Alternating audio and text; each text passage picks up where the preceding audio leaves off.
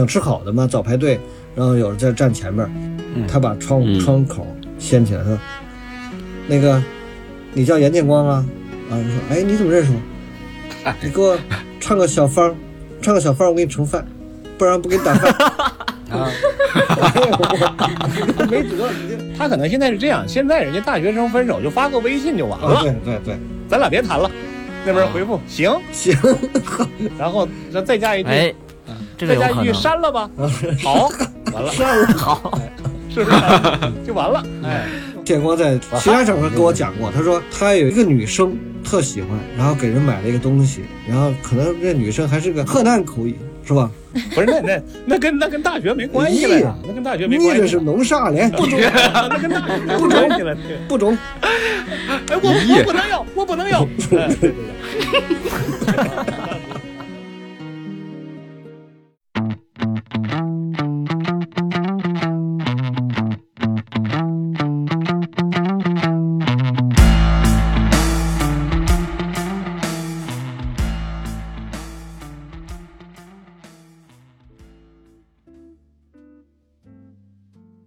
大家好，您现在收听的是中国盲文图书馆播客节目《第二视觉》，我是小五。这是一档关于盲人生活文化的播客节目，希望你能够在这档播客当中了解到以往你不常关注的群体以及他们的那些事。如果喜欢我们的话，您可以订阅中国盲文图书馆微信公众号，登录中国盲人协会网站或喜马拉雅、小宇宙、苹果播客搜索“第二视觉”收听我们的节目。也很欢迎您在留言区告诉我们您的想法和意见。本期节目接着上一期的内容，这一次跟我们聊天的仍然是何老师、严老师，还有君君、帅帅。我们一起来聊一下那些年在学校里，在毕业时发生的有趣的事情。我跟你们讲一个有意思的经历哈，这当然不是发生在我身上，是发生在我们我同宿舍的一个算是个帅哥吧，人家一米一米一米八，应该有一米八，然后也会点吉他什么的，人很帅，而且他呢曾经在明眼学校读过书，嗯而且他属于弱势吧，嗯但是后来是很差的视力哈。有一个光机学院的嗯，一个男生，光机学院在我们这个长春大学的旁边嘛，现在叫长春理工大学，呃，理工大学对这个男生呢认识我们，反正是通过什么方式认识的就不我就不说了吧。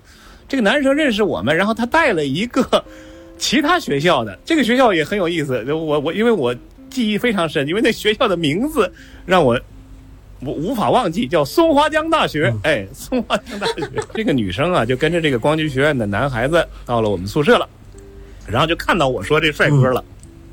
结果也大家也就聊了有十分钟八分钟吧，当时我们还在。嗯结果人家女生说了一句话，当时呢 让这个男生啊，怎么说，反正脸脸都红了。我们听着我们也觉得挺意外的。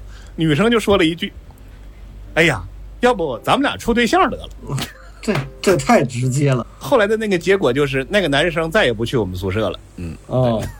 本来是他带带去的哈，结果对，哎呀，这个不过我觉得，这也这这也有点，这是是个极端的例子吧？我觉得是吧？极端，极端，极端，极端，确实很极端。但也就是说，大家都比较质朴。对，我想说的就是这个，嗯都比较质朴。对，嗯确实都比较质朴。嗯我有一个印象比较深的是，我刚去学校去吃饭的时候呢，我觉得特别新鲜，我都每天很期盼去吃饭。为什么呢？因为这个打饭的那个呃，那我们那时候应该就应该都是阿姨了啊，也也可能还是当年那些小姑娘，但是现在小姑娘变成了阿姨对对对，了，可能变成阿姨了。但是呢，他们都有一项绝活，就是她能一口气一下不磕绊，能把那个菜名从头报到尾。他们确实很溜。烧子鹅、烧花鸭、真的很很厉害，松花小肚、酱鸡腊肉，巴拉巴拉巴拉巴拉报报几十十几个吧，至少至少我觉得可能得七八十十来个。哎就这就这么来了哦。对，对，报完之后哎什么烧发现鸡、烧豆腐、麻辣豆腐、溜肉段，全是豆腐好家伙对对对对对对对第三间。对他杨老师学的对错。留 右段儿，对，然后嗯，听完之后听得特别过瘾，然后就一个也没记住，完了然后说吃啥呀？是没记住啊，再来一遍吧，就又又又又说，诚心就这样。哎呀，我这这个我就印象特别深。我挺喜欢那个食堂的那些服务员，就是他们比较接地气，他不是说永远就是恪守他那个工作职责。我就是一个打饭的，我跟你一句话都不多说。他们不是，他们显得非常活泼。嗯，比如说到十一点十一点五十五了，十二点开饭开窗口，十一点五十五了，他站那儿。我们这有爱去早排队的呀，想吃好的嘛，早排队。然后有人在站前面，他把窗嗯窗口掀起来，他说：“那个，你叫严建光啊？”啊，说：“哎，你怎么认识我？你给我唱个小方，唱个小方，我给你盛饭，不然不给你打饭。”啊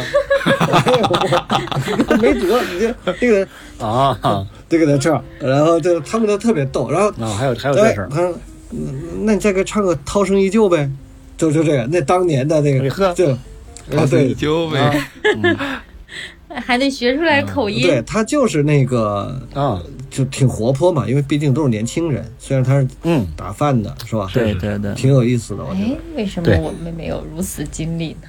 哎，我们学校的食堂那些打饭的怎么跟很机械的一样？就是人家就是给我们打，就是因为他年纪大了，他把这个事儿干成了一个职业，干成了一个游子，他就再也懒得跟你废话了，就看所有的人都是一样。所以我们那时候赶上，他们都是新的，这个楼是新的，食堂是新的，人是新的，所以他不一样。你们食堂大吗？食堂不算太大，也有好几个窗口，我忘了几个窗口了，反正反正对，六个六个六个，呃可能六个六个我觉得我们可能是因为食堂太大了，那些食堂的单个窗口都是租出去的。我们食堂有两个食堂，都是你看就大。哎，我现在觉得是因为大，因为上大学的时候，本科的时候食堂太大了，两个楼，然后都是两层，每一层每一层都有十几个窗口。哎，但是是上了研究生以后，反倒不太一样了，因为我们是是研究生就没有是一个小学校嘛，就是人很少，食堂的窗口反而就剩下一个了。然后那个里面有一个特别胖胖的那个厨师长，还经常跟我们跟我们调侃一下，就类似何老师和你们在长大那种。但是在本科的时候就真的没有，可能食堂太大了，大家都很冷漠。你觉得他好像不太严肃，但是我们其实挺喜欢，就是不喜欢那个一丝不苟，拿着饭勺咵一下，就好像把它干成一个特别机械的那么一个。他跟你说两句，聊两句，说明他是他是在平等的看待你。我觉得没有那种高高在上的那个感觉，还挺好的。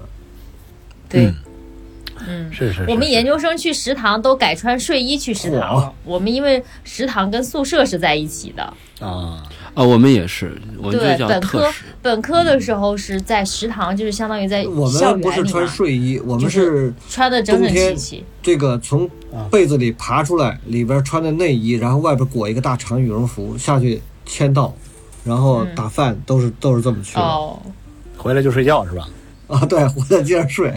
对我们研究生男生和女生都在一个楼里面，所有的人都在一个楼里打饭，也都在一起打。反正大家好像都也好像没太介意，都是哎，我觉得小就容易一个集体小，好像就容易有趣。但是我觉得太大了，就好像谁也不认识谁一样，那种那种感觉被淹没在人海里那种感觉。对，我觉得集体生活有集体生活的乐趣，确实也也有一个，就是你如果从来没过过这种集体生活的话，你是很难体会到这种集体生活的这种乐趣。嗯，对。当年刚才我不是说了吗？当年主要就是大家这种集体生活，确实你 很难有有一些自己的这个秘密。另外呢，呃，有些方面确实就就比较简单，真比较你你像这个何老师说这个请女朋友吃个饺子就完了是吧？这个还挺隆重的事儿哈。那你你你对现现你像现在的话，你这这哪可能？你你买个哈根达斯，人家也不一定当回事儿。我跟你说，，我请女朋友吃的最贵的饭，就是七十多块钱，当时 挺贵的。哎，真的嗯，因为我我当时也没没没身没钱，我们就去了那个光机学院那边旁边有一个涮羊肉的地方，北京人嘛，北京人吃涮羊肉、涮火锅啊。然后那个那个那个饭店呀、你知道有什么吗？可以点歌唱的那种，就是点歌，啊你要自己唱也行，你要是不自己唱，他那个服务生给你唱也行，可以点歌的。但是我那个，一首歌十块钱，这个对，我们俩去那地方吃饭，嗯，音乐餐厅，我当时差点就闹笑话，因为我这个没想到它会那么贵，这点完了一结账钱没带够。七。十多。我说实话，我兜里可能就差不多一百块钱，这个一百块钱可能也就是我基本上剩下半个月的这个大部分开销都得靠这一百块。钱对，花秃噜，人生得有有点这种经历，就是吧？你这个哎，对对你们有这种，心跳的经历，有，七十七十还不是七十大几，七十八、七十七的，那你也没辙，那你得给人钱，你不给人钱不让你走啊，是吧？当然这个，当时、嗯，相当于现在七八百。呃当时也没觉得太心疼，说实在的，主要是还剩点儿，还想问，那不行就吃泡面呗，是吧？嗨，然后，但是尤其是在女朋友面前，你你要是这时候你装着，哎，镇定，怎么可能啊，是吧？一定咬着牙也说，嗯，这个饭也就那样吧，还还行嗯，还可以行。下次来了。下次还行下次说啥也不能去了。嗯，对。哎，那何老师，那你们毕业的那个时候是大家都反正还是没有，也没有 QQ，顶多留一电话，但也不见得这个电话就没有电话，就是留了个通讯地址，嗯。就是你家住哪儿就留个通讯地址，哦。就是将来为了写信用，就是没很少人家里有电话，你想想。呃，九四年的时候，我个别同学家里有电话，但是大部分人家都没电话。还有就是留那个有留自己自己那个爹妈那个工工厂的电话的，就是你找谁谁谁，然后有什么急事可以啊传个话，也就这样。但是基本上没有电话，都是通讯地址。沈阳市铁西区什么什么什么啊，对对对，哎，那这么多年以后，反正到现在为止，都也还能联络到，是吧？都联络到。我们现在有微信群啊、我们我们那个群里边天天聊天、嗯，啊，天天那个啊进行、各种讨论，大家聊得下去吗？因为聊聊得下去，聊得下去了，。有有聊新的东西，嗯比如说聊那个，你分享一首音乐，我就评论一下这歌什么玩意儿啊，还听，你长点出息行不行？然后那个有人分享一个吃的，啊、有人分享一个什么什么各种的经历吧，比如说像我今天给他们分享的是北京说是有大到暴雨，这个等了一天暴雨也没来。啊，然后等等，就是反正日常的事儿，大家都愿意在群里聊一聊。我们同学之间的这感情，因为从高中到大学，我们这是整班的，所以大家感情还挺深的。当然也也有时候有那个聊不到一块儿，发生言语冲突的这个，然后愤而退群的也有。然后过不了 类似什么样子？类似就是一些对某些事情的看法不一致，然后大家对对对，价值观发生了这个价值观价值观，对，说说着呛着手急了，这个急了退群了，退群了。过两天我们有同有同学找，嗯哎呀，都是同学，是吧？那天可能又拉回来了哎，。又拉回来，行行行，给个台阶儿下来回来。哎，那个 对对不起啊，我那个那天有点激动。啊，没事儿没事儿，同学谁还不得有个上上头上脸的，是吧？就过去了。过两天接着来，哎，那你们啊聊起来还还是原来那种感觉是吗？真的是一样的。就是我觉得过去比较中庸的人，现在还是中庸；过去就比较激进的，现在还是激进。然后过去没有观点的，左右逢源的，还是那样子。基本上大家没什么变化。还那样啊，嗯，嗯，君君和帅帅，那你们俩是一个班的是吧？你们的群还还活跃吗？班级群已经不活跃了，但是在一些小群里还经常聊一些东西。呃，比如说我经常聊的就是我们当时，呃，叫大五了啊，大五实习的时候的一个群，就是我们去当时去广州实习，广中医实习，嗯然后有十个人去了，然后就建了一个群，然后现在基本上每周都会聊，它不是不一定是每天吧，但是每周都会，大家就呃发个消息啊，就各种吧，最近在干什么？说我我考了这个普通的这个医师证，我考过了，怎么怎么样啊？就各种不是，我觉得我我对那个帅帅和君君他们那个同学之间的关系，我是是不能理解的。我一会儿请那个帅帅讲讲他的那个、嗯呃，在某地偶遇班上女同学的事儿，让让严总听下，我觉得肯定也不可理解，嗯真的也不可理解。居然大学那么长时间相处那么长时间，居然像认识一个新人一样认识自己的同班同学。帅帅，何老师说的是什么事儿呀？嗯，其实这个事儿吧，这个确实回想起来是有一点，魔幻。我我到今天我也觉得这个事儿充满了就是巧合在里面。嗯，是什么事儿呢？我们大学这几年吧，前四年是在班里上课嘛，然后最后一年是实习。前面这四年呢，基本上，呃，教室也没换过啊，然后座位也没换过，基本上第一天去到这教室里面什么排序，最后走的时候还是这个顺序，基本上是这样，中间没有什么意外都没动。然后那个在我前面呢，就是我一个我的一个老同学，然后他同桌，就是相当于说我的前面的右边，哎，这个位置，也就是君君当时跟我是同桌，就是君君的前边。其实就是前后排，而且而且呢，我们这还属于一个小组，因为这桌它不是挨着嘛。有的时候，比如说这个可能是这个讨论讨论些问题的话，有可能还会就是前后转过来。哎，但是他跟我前后排，但是他跟君君可能可能有过这个交流，但是我从来没跟他呃，应该是我印象中啊，我应该是从来没跟他说过话，嗯，也可能说过，但是不在我的印象范围，就是基本就是没说过话这种。嗯，结果毕业之后吧，就是我们一六年毕业之后，过了过了两三年，我这不是那个申请导盲犬嘛？这导盲犬申请也也是挺不容易的啊，就是也要也要这个排队啊，等啊。哎，结果没想到呢，就是当我去到这个导盲犬训练基地的时候啊，在这个半路上，因为我我特一个特殊原因吧，我去的晚了一天，也就是。跟我的同就是同一批训练的其他同学，他们已经到了，然后我才去的。哎，然后这个路上呢，这个训导老师呢，他就跟我聊起来，他说：“他说，哎，你知道吗？咱们这批里面有一个你的同学。”我当时心想，我说会是谁呢？我因为我我也我也大概对我们身边人还是比较了解，我想谁会来申请导盲犬？然后我就怎么也没想出来。后来他说。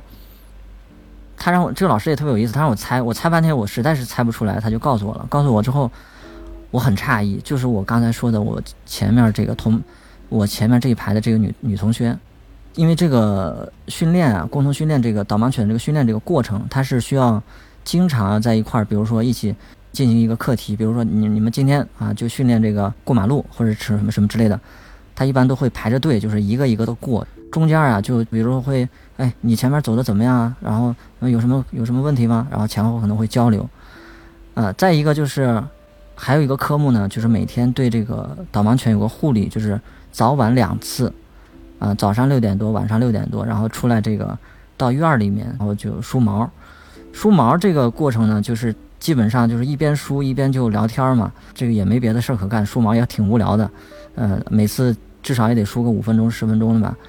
哎，所以这个时候呢，这个我们这女同学呢，哎，然后就就聊起来，因为在这种环境下也没有别人嘛，就是一起来训练的，觉得从全国各地能来到这儿，然后赶到一批去训练，也觉得挺有缘的。哎，然后这个一边一来二去一聊呢，就感觉就是说，这一天跟他说的话，可能比之前在一块四年说的都多。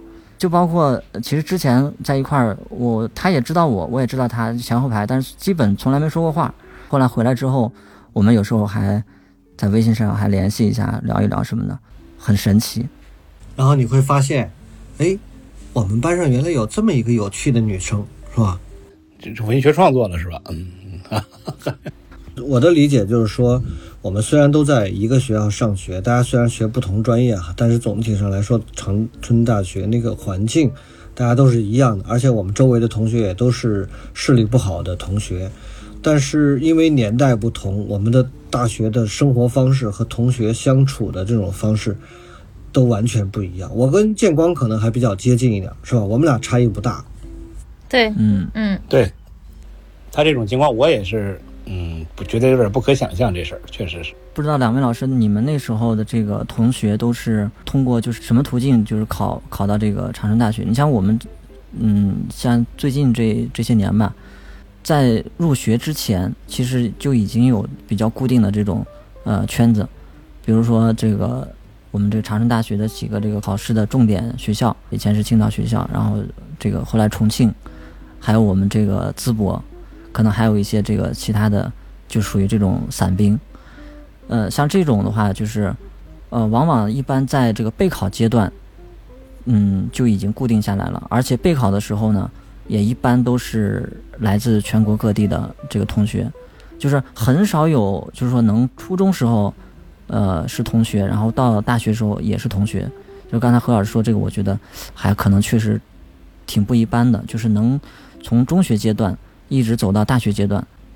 我们班是个特例吧，我们班是个特例。其他的，我我可以给你大概描述一下，就其他那个长春大学在从一九八七年开始招收市里那个残疾的学生，到现在为止，他所经历的这个虽然叫单考单招，但是它有些不同。最重要的就是说，他过去是按照省来分配名额的，比如说那个北京。可能你有十个人今年考，他可能就只能收四个，那肯定就是从高往低了刷呗。然后像我们这个班，哦，虽然都是在天津参加考试，但是他还是跟你自己那个当地有关系。就比如说，嗯嗯，他每年招收的学生，整个我我当时听那个学校领导聊过，当初整个这个学校一年招收的。这个所有的残疾学生加一起就是六十个，所以他就要要把各类的这个残疾比例还要还要调，还要把这个各省的名额配好。所以有的省呢，你像青海、呃什么新疆、贵州、云南这种地方，有可能你运气不好，今年就不在你们省招生，就没有。那么像北京、上海这种。什么就是比较多，那后来因为考这个长大呢，大家觉得自己真有考了好好多年的，你知道吗？也很费劲。后来他们就在有些学校办了那种类似像考前那种辅导班，或者叫高中高中阶段，就是为长大，就是你初中毕业以后，你可能学过按摩中专，但是你在文化课上面中间有个断档，他把来把这个接上。就是专门相当于一个考前的突击班，或者叫预科班，所以你说的才会有重庆成批成批的通过重庆这个地方考进来，然后还有就青岛，青岛是我们目前来讲可以说青岛盲校的高中可能是我我不敢说的那么绝对，我估计大概率是我们国家这个最好的盲教育的高中，可能是最好的。那么他可能就是甚至一个班里边大半。都能端到这个长大去，所以你说的这个对，他就在进了长大以后，就是很容易形成小集团或者小派别，确实是这样。我们那当时没有，对我们那时候也没有，但是我们下一届就有了。我们下一届青岛的学生来了，嗯，一下子来了十几个，那一个班上，那你其他其他外地的那就是少数了，那跟他们这个这十几个一比，是吧？对，对对对。但是无论任何的招生方式都都无法解释前后桌没说过话五年的时间。对这个事儿有点难，那而且尤其还是对太难了，这个。之间，嗯，对对对对对，不是也可能啊，不是说说的那个实在点，也有可能就是我这个人太无聊，就是不值得跟我一一聊，可能。不可能两个人都比较沉默。嗯，那你可以找他聊啊。对呀，你可以找他聊啊。哎，说起这个读读大学这个事儿哈，当时我们那个年呃，我们那个班呢，年龄差距其实也是个问题。我们班呃，应该最大的应该是七一年的，我要没记错啊，不是七一就七零吧。最小的是七八年，差了七岁。你你们有没有这种情况？我们没有，我们基本上就是最大的六九年，最小的就七四年。就是我像我这七三年也是比较小，嗯，我们差不多基本上都是四岁以内吧，嗯，有一个是大了十几岁啊，然后就那个跟大家都不合群，就是看你都小屁孩儿，对对对对对，人家已经可能都像三十多了吧，三十来岁，三十多可能，我们那时候才二十岁，就基本这样，哇。哦，有这么大的，三十多的也有，也有。但是你这事儿要换成我跟何老师，我们俩就没问题。对，嗯，你真要换成我们俩，真没问题，真的。你不是，你比如说，我们俩就想着啥时候去读个研究生，真是有可能这个同班，基本上其他人都比我们小十五岁，那这个应该也没问题，我觉得应该没问题。我那个我们那也有三十多岁，我跟他们处的也挺好的。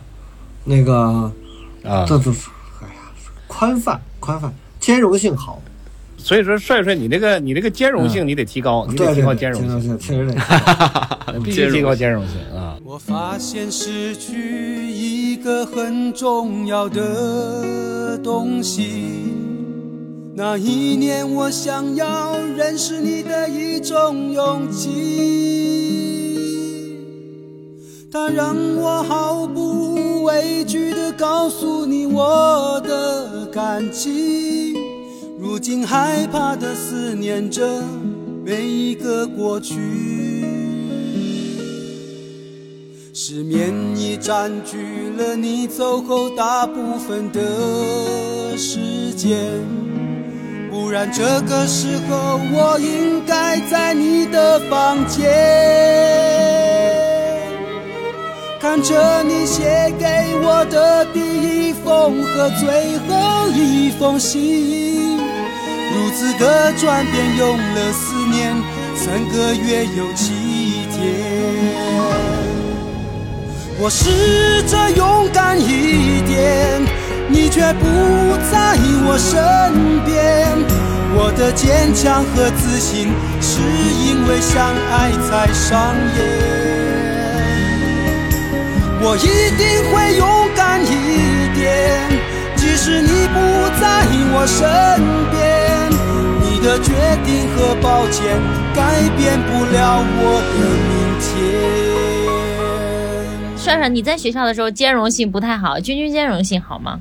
我也不太好。他其实还挺多面的，我我跟你讲，他后来是转向这个程序方面，转向电脑和代码方面发展。他原先的时候有一段时间特别开放，特别特别向外发展。我跟你说，然后整天你向外要是发展是什么意对思？，就是你要是到了中午，你比如说下课了，你找不着他人儿，或者是呃一下午要是没没课，就是大家都没事儿，然后你发现他不在宿舍，那指定就是又出去参加活动。了，修电脑去了啊，，肯定是修电脑。什么活动。对，不是他不是他不止修电脑，他那时候他刚来的他刚 他不修电脑，他们去那个唱歌，有时候是去那个 KTV 唱歌，有时候是去表演。哦他那会儿好像好像参加过还表参加过表演，哦，君君人家现在还发单曲呢，哦确实那个不一样。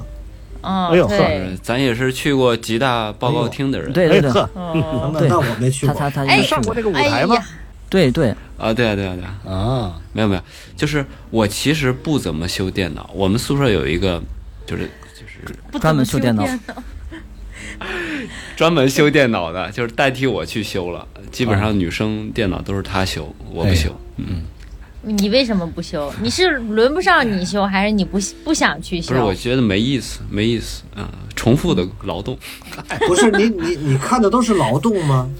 那个呃劳动重复，但是女生不是重复的呀。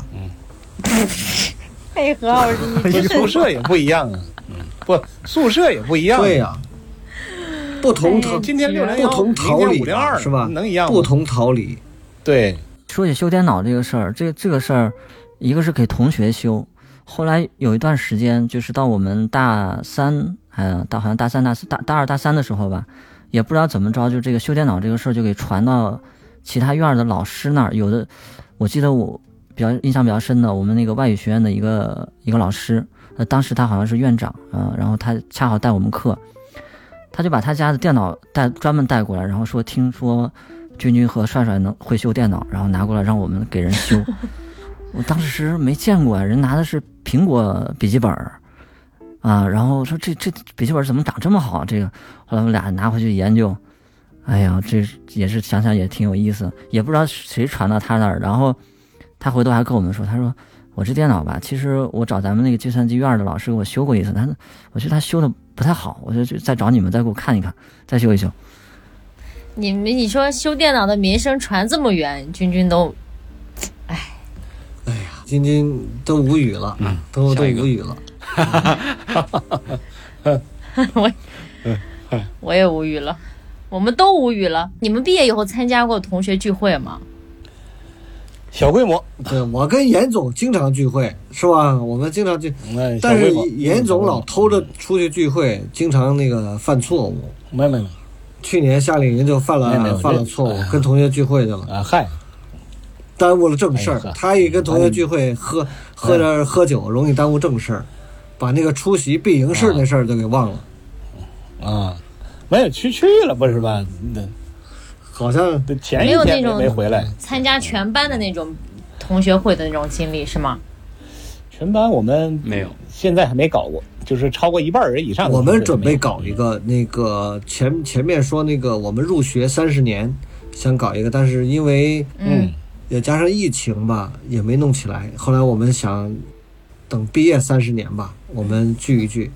感觉搞一场就是全班范围内大家都愿意参加的聚会，或者都能够参加的聚会，真的特别难。我记得我们初中的群传过，高中的传过，都没有成。不是，我觉得你得真的有那个特别能善于张罗、有组织能力的这种灵魂人物，真的得得有。嗯，如果你这个你这个班没有这样的灵魂人物，这个班就聚不起来，就是就会导致有同学呃之间五年没说过一句话，这种在我们班是绝对不可能发生的。嗯。哎呀，啊，哎呦，好，哎呀，你们班的灵魂人物是谁啊？我们班是那个多核心是吧？双这个驱动，我们应该说那个 我，对我们我们这个我们班班长就是周云鹏同学，周云鹏同学那个，哦，那周老师可以的，你也是其中一员我。算是那周个，周老师还能当班长，啊对这个是你们那个推举的吗？还是我也不知道，反正我去的时候他就是班长，因为我我是中间去的嘛。就是呃小小五，你你知道，就是在我们这种呃特殊教育学校或者特殊教育班里面，其实要当一个这种班干部，呃，还是全盲的要当班干部，还是有一定难度的，明白吗？就是因为这个，比如说平时跑跑个腿儿啊，或者是干个活儿、传个话那我们还有生活委员呢我们还有生活委员，我觉得周老师不太像呀，他一个音乐人，就是，他也不是刚开始就是音乐人啊。后来也但是这其中有一种性格在呀。班干部一般都是那种好张罗的，但是我觉得又他周老师那种性格又是特洒脱的那种，哎，感觉这种俗物不太适合他。对对，我们是拿他当班长吧，就是怎么说呢？他嗯有些大方向可以帮我们把控。这个人想的比较多嘛，是吧？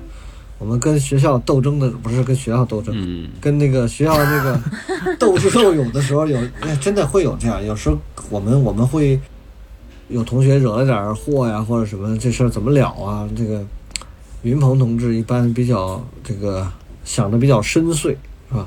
这个我们呢，具体嗯关于实践层面的事儿，都是我我们几个人瞎瞎张罗。嗯，嗯，啊可以，那我觉得当班长也嗯没有问题对。嗯，比如说，我们班严建光同学周六喝酒喝多了，跟那个楼下的那个啊谁，军军帅帅他们那班同学打起来了，然后这个哎呦呵，惊动了校方，这这怎么整？你说这怎么整？对，这是我们这个班里边谋划一下，看看怎么能把这个事儿给化解掉，是吧？让严建光全全身而退。对对，这麻烦了这事儿。哎，发生过这种事儿，你建光，你可能不知道，你不你你们那个有一年就是那个九三的，还是跟九五的，还是什么？就因为好像喝酒，周末晚上喝多了，然后差点酿成啊群体事件，是吧？打起来是吧？啊好，好像是有那么一回，好像是所以他们有时候这个对对对这个都是年轻嘛，然后当时都这个血气方刚，就是加上这个酒精刺激，就容易容易有这种事儿。嗯，尤其严建光又爱喝，是吧？没有，我在学校的时候还好，就喝醉几回，喝醉几回喝 喝醉了几回吧，就是，嗯，嗯。这并不多，并不多啊，嗯太淡定了，喝醉醉？几回并不多。啊，嗯，确实喝醉过啊，但当时也比较苦闷，其实当时是比较苦闷，对，然后那个在校园边上的小酒馆里，嗯经常有人哭泣，是吧？呃，有点这意思啊，确实是，嗯，黑漆漆的树林里有人叹气，哎那 那差不多，差不多，那就是就是就是就是长就是那特教那个宿舍楼旁边那个共青林，哎对对对哎我跟你说那那个林对，呃，母校邀请我在这个一七年的时候还回去呃演讲一下，我还我还讲到这个，我说现在的同学们虽然你们有了美团，有了那个微信是吧？但是其实我认为你们依然需要门口的那片小树林儿。然后他们没反应，嗯听不懂。你看这个把我急的。啊，那个小小树林里边经常上演各种那个悲欢离合，然后这个各种哎，有有哭，泣是吧？嗯各种嗯，有的有有有撕心裂肺的，有。有哎，现在晚上都是冒着绿光，嗯，嗨，挺吓人的。那个 冬天那风一吹啊，那个树那个树叶沙沙响也是够，嗯，也不是建光，你说了半天，你去过那小树林吗？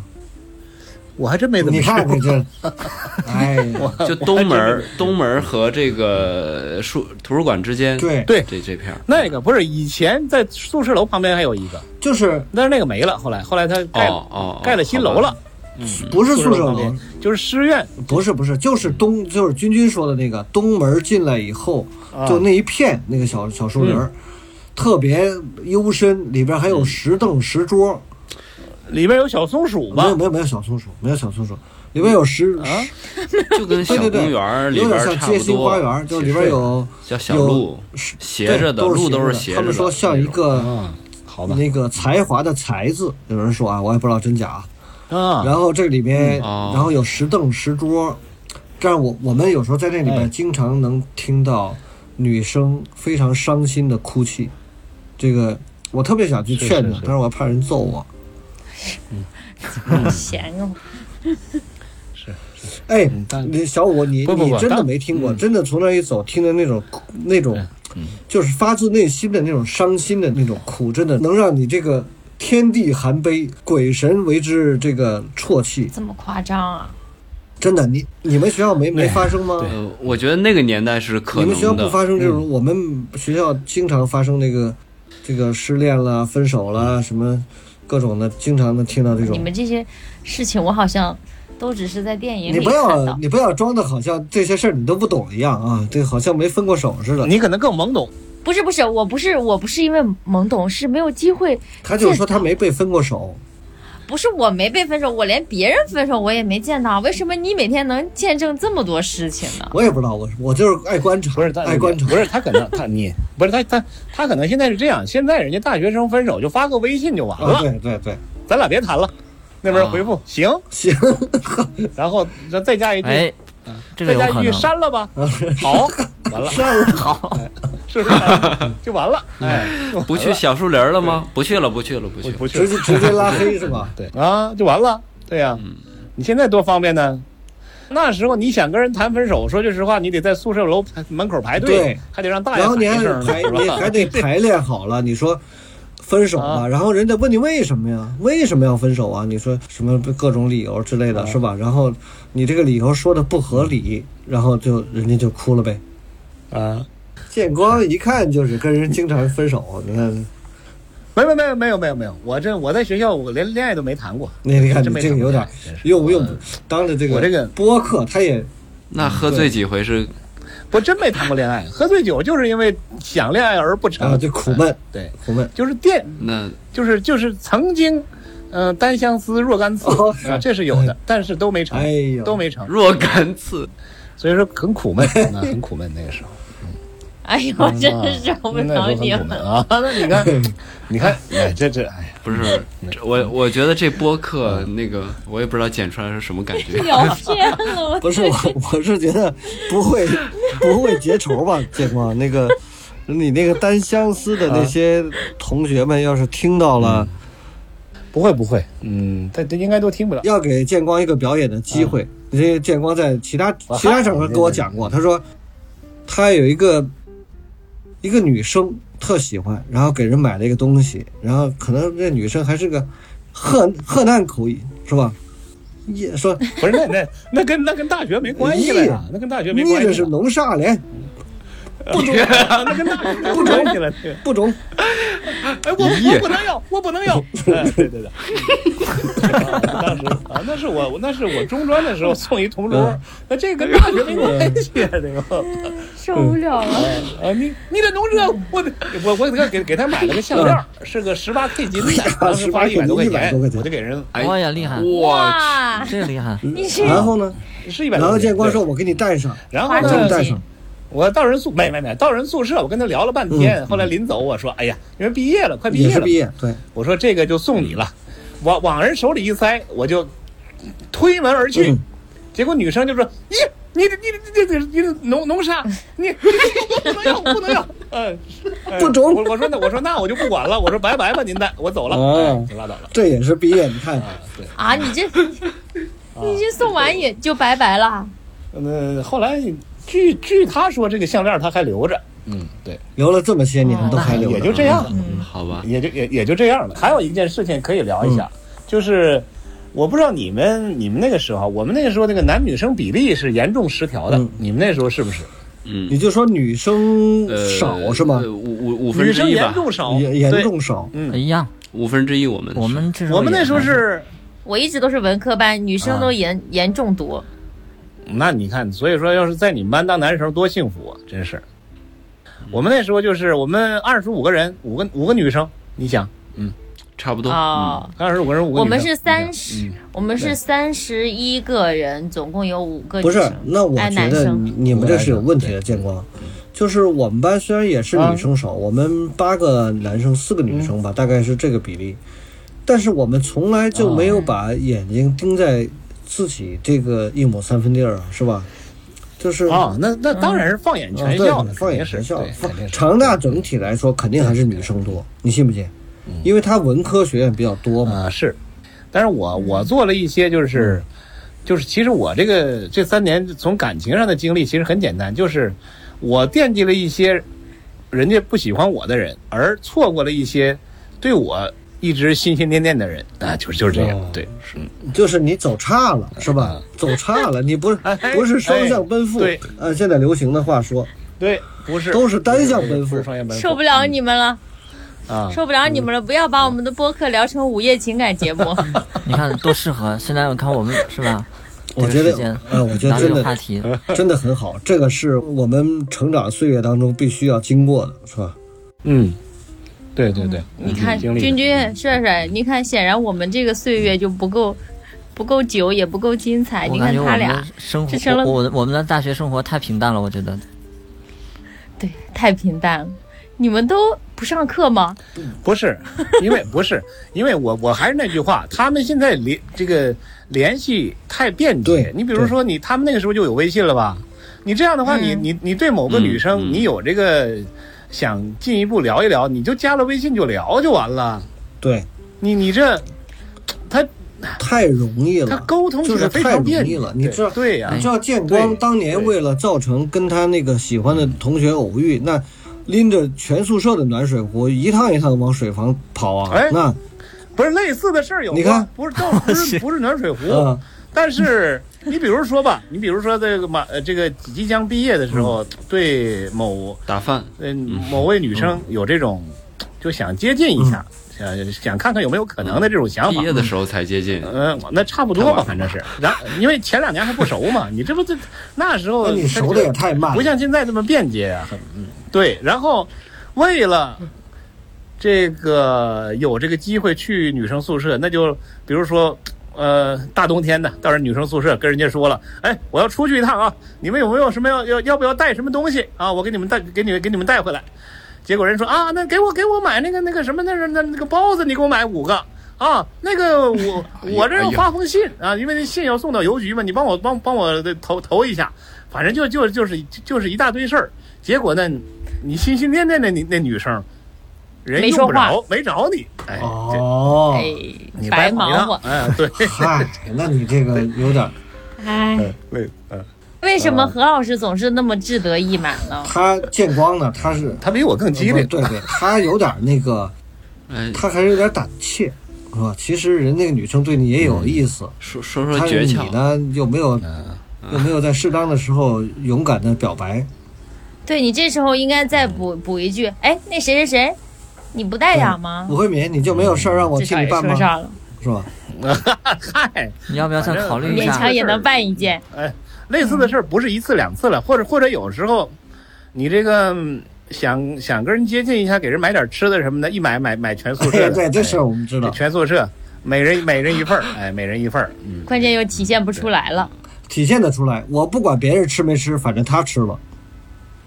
呃，对，这就就就是干了这些傻事儿，或者说就是这些生命当中反正非非常有特点的事情。嗯，这个还是有的。对，多好！哎现在想想也挺有意思的哈。嗯，那很有意思，很有意思。对，嗯，这都是人生的这种经历啊。我觉得必须得有。这就让我不是，这就你看那个电影《手机》里边不有那么一句话吗？就说其实这跟我这个想跟我这个想法是一样的，就是说还是什么原始社会好啊。那个时候出什么事什么进 进进京赶考去几年，也就是说那那中间发生什么事儿，那那你不说谁也不知道，或者说那时候你这一牵挂是吧？这类似这个情感的什么那个表达。那哪像现在呀、是不是？那你说他们那个那个时候还没有微信呢，你现在都都有微信了。说句实话，哎，是吧？那就是微信伤害了我们的情感，是吧？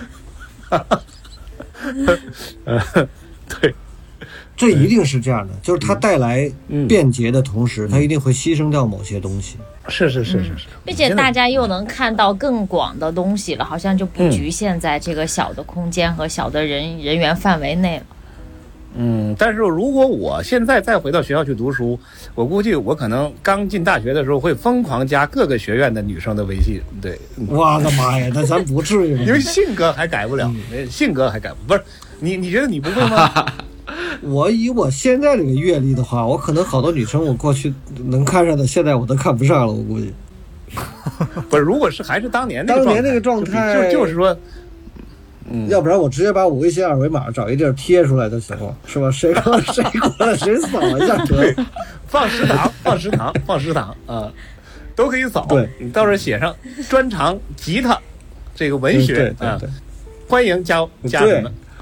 何老师，你们那个时候吉他音乐和文学在当时是非常有魅力的两件事，当然是吧了？，你就都占了。那当然，九十年代初，我我我文学不行，我是刚开始学，呃，就是一个文学爱好者，这个嗯也没读几本书，就是但是九十年代初呢，那个文艺的那个思潮还没过劲儿，就是大家如果你真的会写两首诗，是吧？那个嗯甭管写的是舒婷那个风格的还是北岛那个风格的都行，那这个绝对那是能引发这个崇拜的。或者你能弹着琴唱首歌，还有就是我们说实话啊，呃我我不得不说，我们那个母校至少在当年那个年代，跟我们一起上学的男生，大部分还是文艺洼地，就是有文艺才能的人并不多，因为他都是吉林省当地的那个同同学比较多嘛。我们当然不一样，我们初中、高中我们都都早已经习得这种技术，是吧？弹个琴，那个唱个歌什么的，好不好另说，但是起码看上去是那样子。而且那个时候都带着浓重的乡音啊，突然间见到这个讲着一口北京普通话的何老师，那那那也还是不一样。对，再加上这个，那这不一要。高兴了，再给你朗诵个徐志摩什么的，是吧？来首戴戴望舒啥的。哇哎呀，啊，受不了了！那时候这要是跟我们那个时候他就就是现在，那你要看见人傻死了，是不是？就觉得这 嗯在那个年代就是真真是这样的，真是这样的。氛围是这样，对对，整体就是这样的。是是是，而且长春呢，这个地方还是一个挺有文化的地方。你看长春的书店特别多，呃，长春的高校也不少，是是嗯，二三十所高校，对就是还是文艺气氛还是比较浓。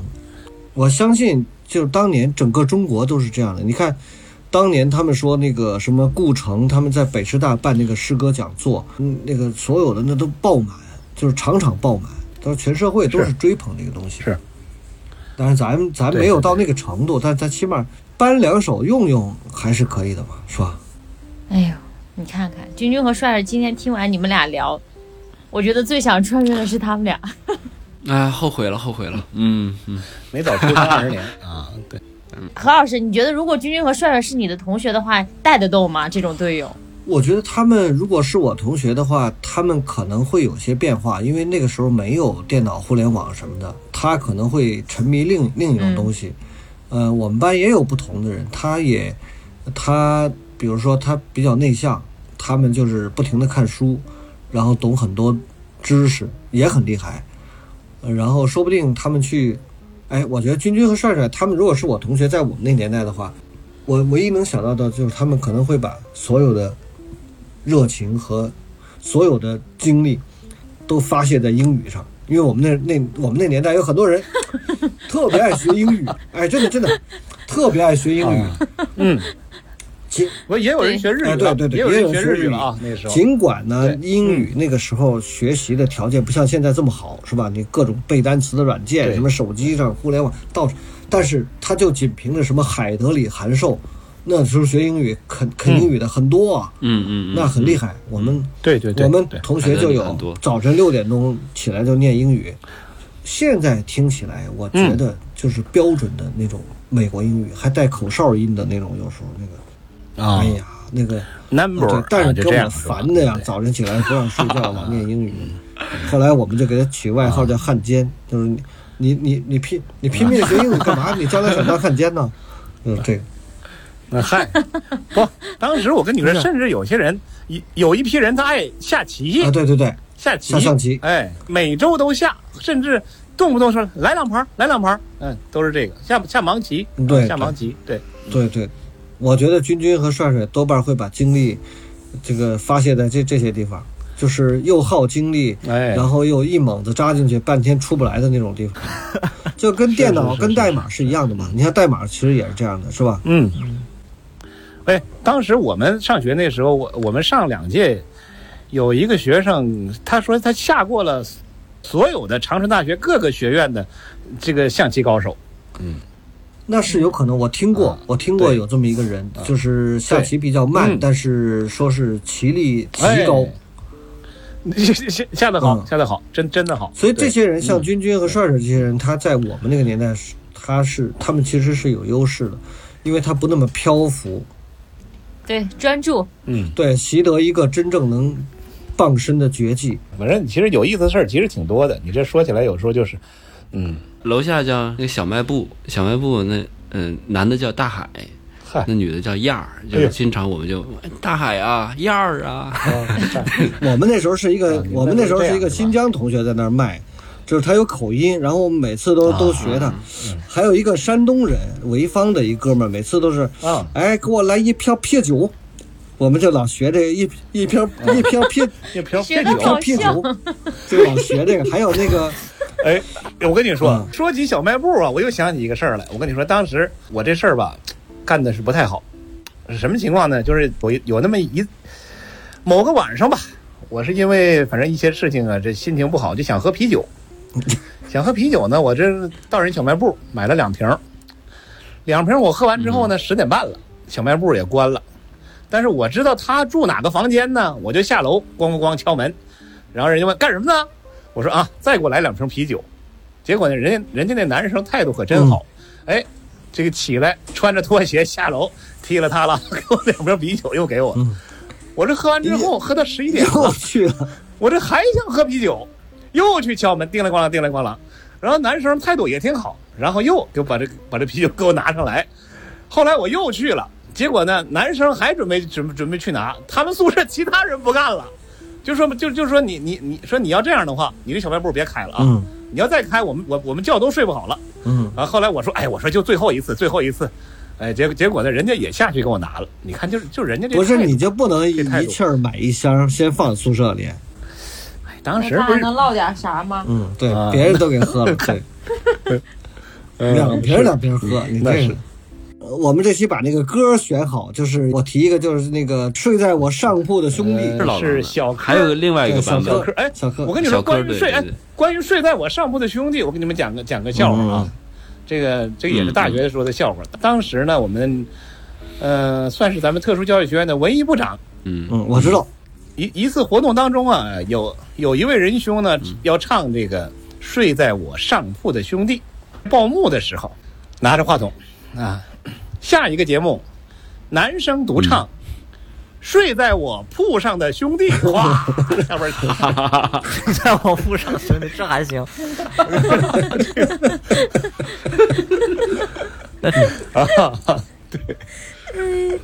哎，我真是服了，哎，受不了，哎，你们嗯笑得我眼泪都出来了。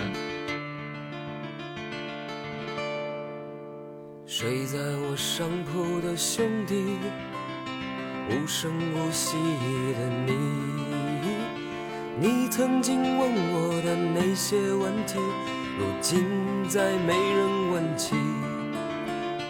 分给我烟抽的兄弟，分给我快乐的往昔，你总是猜不对我手里的硬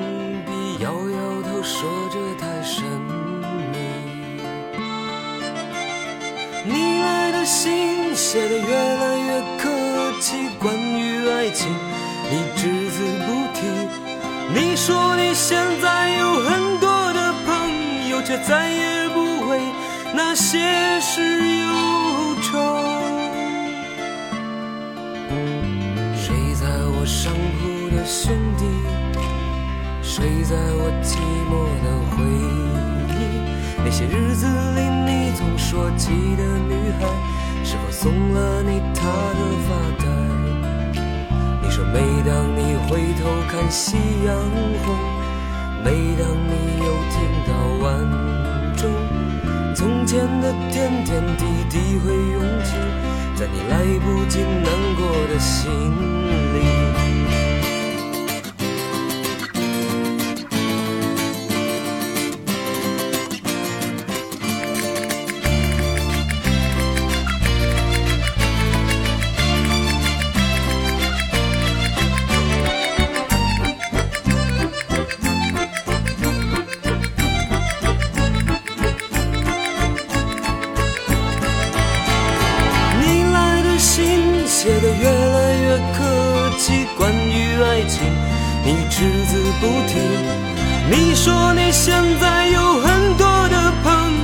再也不为那些事忧愁。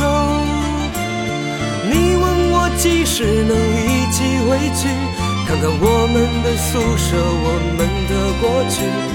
你刻在墙上的字依然清晰，从那时候起就没有人能擦去。睡在我上铺的兄弟，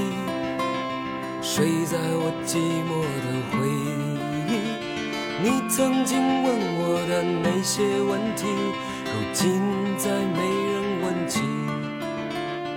分给我烟抽的兄弟，分给我快乐的往昔。你曾经